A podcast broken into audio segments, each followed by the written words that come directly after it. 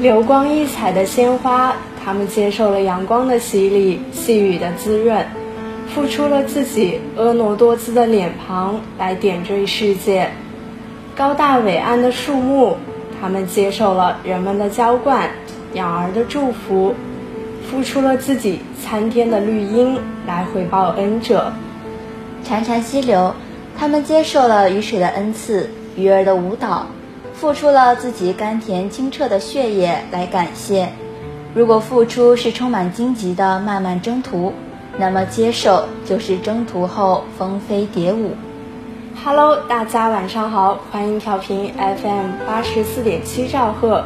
你现在收听的是从台之声广播电台晚间特别栏目《名人周刊》，我是主播张瑶，我是主播李佳佳。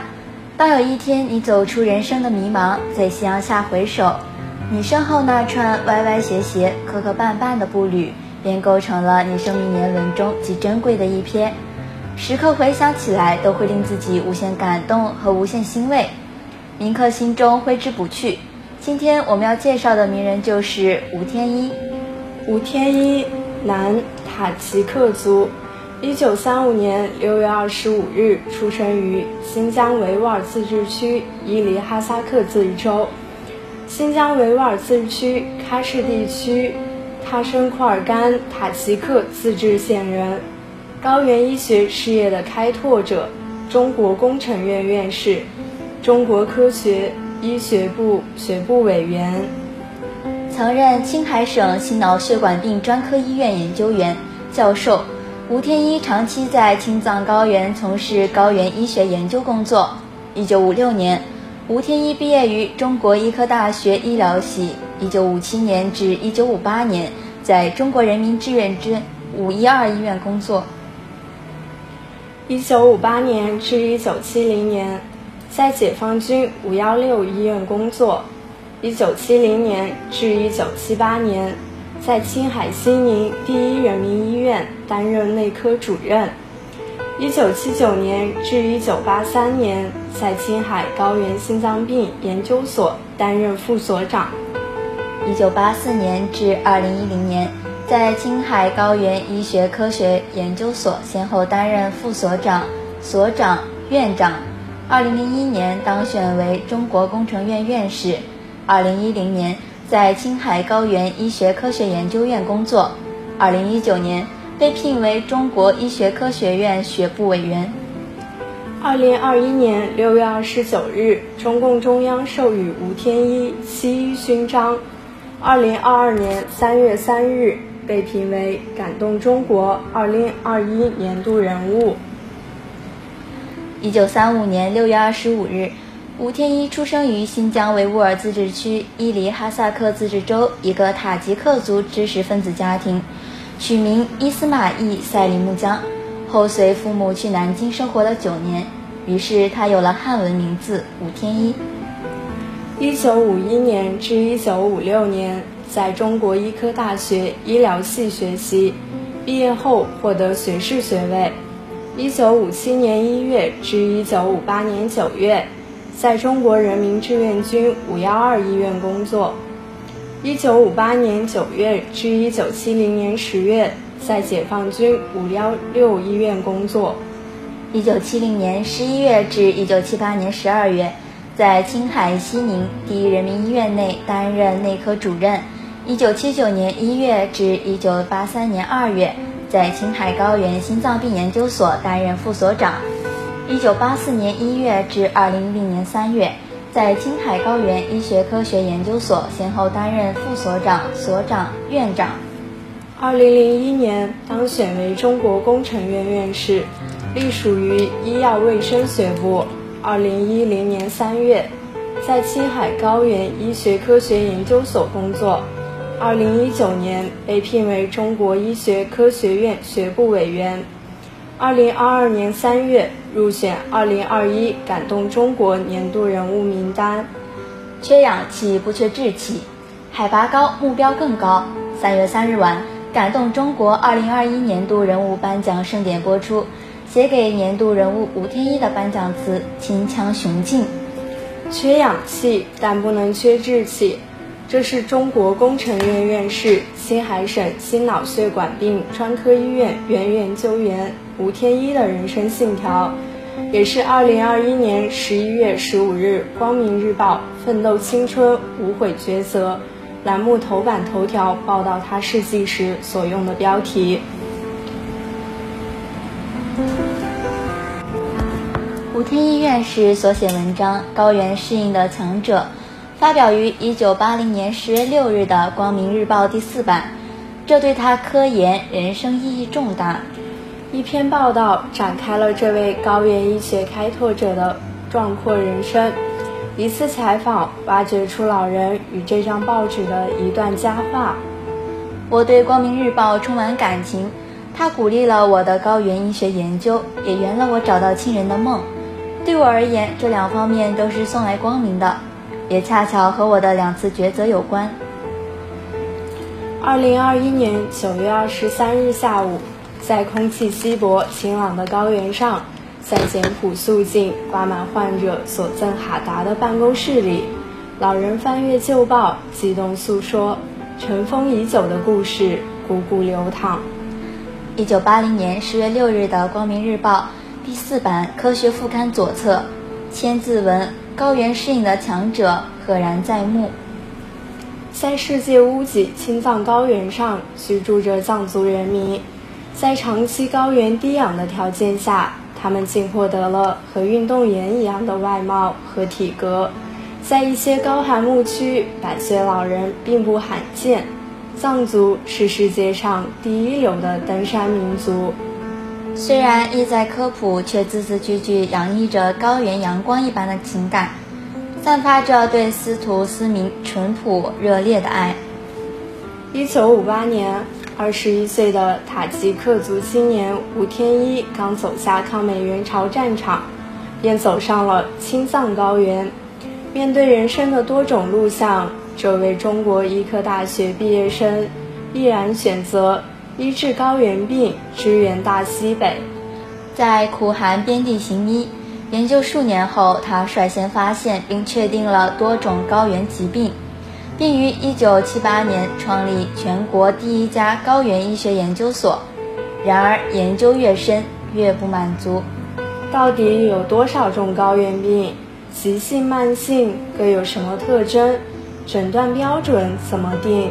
问号越积越多，他决定深入高海拔居住区开展一场高原病大调查，哪怕旷日持久，哪怕千难万险。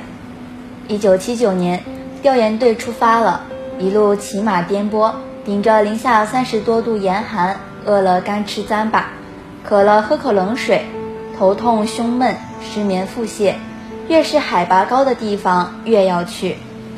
次年，人在路上的吴天一把调研的初步感受写成了文章，试着投给《光明日报》，一份知识分子都熟悉、都依赖的报纸。没成想，文章很快发表了，又惊喜又激动。我把它小心翼翼剪下来，贴在简报集里，留存至今。遇到苦累难事，不时拿出来看看。吴天一说。这是自己真正步入高原医学殿堂的初心之作，其发表为默默科研的人送来了光明，坚定了最初的选择。一份激励化作无穷动力，大调研一做便是七年，覆盖十万人，对各种急慢性高原病进行了系统摸底，积累了上百万份的数据资料，科研大厦的地基就此打下。藏族适应生理学研究坚实起步，坚定爱国心，做研究不为了祖国，哪里能叫事业？就在吴天一心气高涨、愈加忙碌之际，这张报纸又送来了另一份久盼的光明。快快来，你爸妈的电话从美国打来的。一九八一年十二月三十日，同事劈头甩脸的一句话。惊住了刚从唐古拉山牧区调研回来的吴同吴天一，正在系行李的手猛地停在半空，心里一片空白，继而涌起一股火烫烫的热流。十三岁时刚上高二的吴天一执意参军，随志愿军入朝作战，自此同远在美国的父母亲人失去联系，一晃便是三十多年。多少次魂牵梦萦，也曾经泪湿枕畔。而此刻，当颤抖的手拿起青筒，当熟悉的声音传入耳骨，他竟一时凝噎。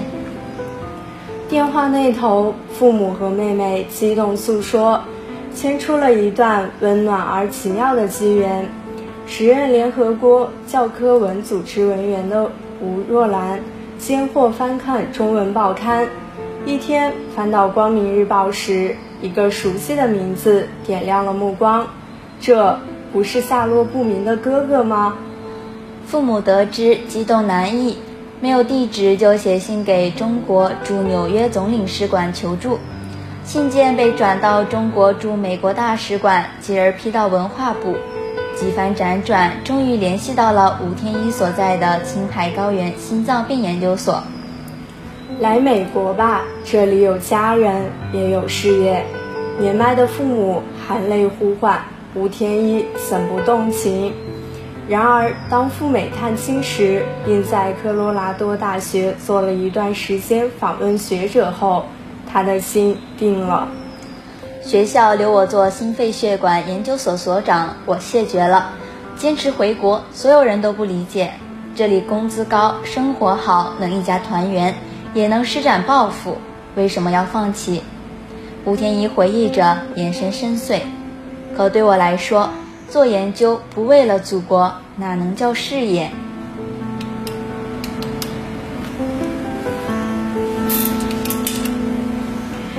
心里横亘着那片高原，青藏高原才是我事业的根，生命的根。我早已和这里的人民、土地融为一体。再一次抉择，再一次奔赴高原，此后成果接踵而来。提出慢性高山病量化诊断标准，被国际高山医学协会命名为青海标准，作为国际标准统一应用。组织中日联合阿尼玛青山医学学术考察队，建立五千米以上高山实验室，取得了大量特高海拔人类生理资料。青藏铁路建设期间，任科学首席顾问。高山病防治组专家组组长，创下十四名万名驻入大军劳作五年无一因高原病身亡的记录。玉树地震后主动请战，率高原病防治专家组赶赴灾区救援，为震后三千多名重伤员及时运出灾区立下汗马功劳。苦痛总与成就如影随形。常年奔波于崇山峻岭间，他遭遇过六次车祸，全身断过十四处骨头，十几厘米长的铁板深陷右腿中，双眼严重白内障，心脏起搏器已经装了二十年。众多农牧民被他治愈，用马背上的好曼巴到处感激。学生们以跟随他吃苦为荣，立志做他那样永不退缩的特种兵。七一勋章、国家科技进步奖特等奖，是党和祖国给予的至高荣誉，也是他自我鼎力、继续前行的动力。人生很短，能工作的时间更短，而要做的事情很多。吴天一慨叹。两次抉择，我做出了一生中最正确的决定，我将为此奉献余生。对于《光明日报》这张见证了他人生抉择的报纸，吴天一同样期待殷切。我一直喜欢读《光明日报》，它为我研究学习、了解时事、进行科普提供了很多启发，也是我提高写作水平的良师益友。采访中，吴天一多次提到《光明日报》近期对青海的报道，并表示希望这张报纸坚持初心，为老百姓提供更多的精神养分。临别之际，吴天一提起笔，用刚劲有力的笔体写下寄语：“光明之光照耀青藏，高原人民依赖的喉舌。”他抬起头，郑重地把寄语递给记者。眼神中是清澈的期待，是燃烧的热火。一九六三年，吴天一在中国首次中速报告了高原肿肺水肿。一九六五年，吴天一在中国国内报道了成人高原性心脏病，并指出肺动脉高压是根本病理机制。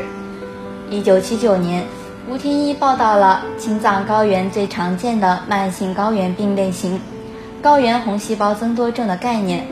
吴天一在人类高原适应学科领域开拓了藏族适应生理学研究，并从整体、器官、细胞和分子几个水平上提出了藏族已获得了最佳高原适应性的论点。这是长期自然选择、遗传适应的结果，为人类低氧适应建立起一个理想的生物学模式。吴天一对发生在青藏高原的各型急慢性高原病，从流行病学、病理生理学和临床学做了较系统的研究。吴天一所提出的慢性高山病量化诊断标准被国际高山医学协会。接纳为国际标准，并命名为青海标准，并于2005年在国际上统一应用。吴天一在青藏铁路修建期间，作为铁道部高原医学专家组组长，制定了一系列劳动保护和高原病防治措施，对保证五年十四万筑路大军高原病零死亡起到了重要作用。据2021年3月中国工程院官网显示，吴天一主持和参与国家重点重大科研项目六项，省部级课题十六项，发表 SCI 论文118篇，专著六部。科研成果奖励据2021年3月中国工程院官网显示，吴天一获得国家科技进步奖特等奖一项，二等奖四项。吴天一认为。科研的意义在于创新，三高三低的概念。三高是什么？一是在高原制氧，当时建了四十五个制氧站，实现了每四十五千米到五十千米就有一个制氧站。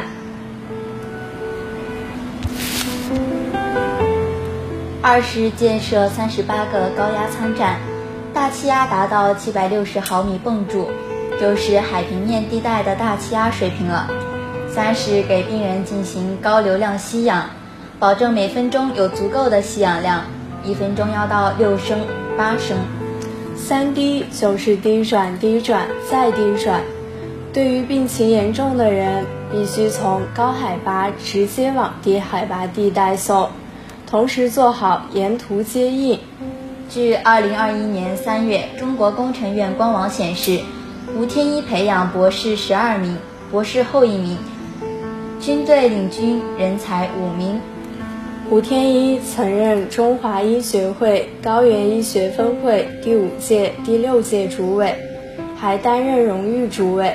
吴天一为中国低氧生理学与高原医学专家，卫生部高原病研究重点实验室主任。科技部、省部共建高原医学研究国家重点实验室主任，九百三十七前期专项专家组组长，美国科学进展学会会员，国际高山医学协会科学顾问，国际病理生理协会理事，国际肺血管病研究所研究员，挪威奥斯陆大学客座博导。中国高原医学与生物学杂志主编，青海省政协委员、常委，青海省人大常委。吴天一院士奋战在青藏高原第一线，一生与缺氧打交道，不是深入高原现场，就是进入高低压舱做实验。他的献身精神、坚定的理想信念，鼓舞着我们每一个人。在青藏铁路建设期间。人们称赞吴天一是十四万天路大军的保护神，藏族牧民亲切地称吴天一为马背上的好曼巴。五十多年来，这位塔吉克族学者正是凭借矫健的步伐，走遍了世界屋脊的每一座山峦，以敏捷的思维，一生致力于低氧生理和高原医学研究，填补世界高原医学研究的空白，构建起高原生存安全的科学体系。吴天一院士正是以他坚定的理想信念和崇高的职业精神，潜移默化地影响着我们年轻一辈。就像院士所说。年轻一辈生在伟大的时代、伟大的国度，拥有伟大的使命和许多建功立业的机会，更应该珍惜这些机会，投身于伟大的事业之中。吴天一是中国低氧生理和高原医学的主要学术带头人。吴天一在人类低氧适应生意、各型高原病的防治、心脏铁路卫生保障。和高原危重病等领域进行了系统的研究，获得重要创新性成果，对青藏高原人群的健康保障做出了重大贡献。为高原医学的研究，吴天一院士倾注了全部的心血。半个世纪来，他始终坚守在青藏高原上，守护着高原人民的健康。吴天一倾其一生的高原病学研究。为青藏铁路的建设者指出了一条零死亡的健康之途，创造了十四万筑路大军在长达五年建设中无一例因急性高山病死亡的奇迹。这位备受人们敬重的老者，在青藏高原可谓家喻户晓。他是雪域大地的赤子，青藏高原的骄子。他的精神，他的学说，他的研究。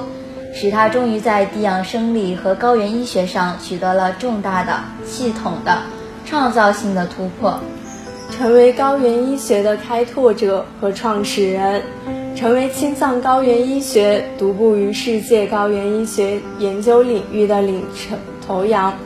从热血青年到银丝华发的七旬老人，吴天一成为一生充满传奇色彩的高原医学科学家。喝一口烧不开的水，咽一口化不开的糌粑，封存舍不下的亲情，是因为心里有放不下的梦。缺氧气不缺志气，海拔高目标更高，在高原上你守望一条路，开辟了一条路。吴天一对高原疾病及人类对高原低氧环境的生理适应能力有着很深的造诣。对人类如何适应高原及平原人进入高原后如何适应有独到的见解和成熟的理论。好了，今日份的名人周刊到这里就要和大家说再见了。如果你喜欢我们的新栏目或者有想提出的意见，欢迎关注琼台师范学院校园广播站的微信公众号和 QQ 平台给我们留言就可以了。如果你想回顾我们往期精彩栏目。欢迎点击蜻蜓 FM 八十四点七兆赫，关注琼台师范学院广播电台。感谢本期撰稿人周佳妮，下期同一时间我们再会。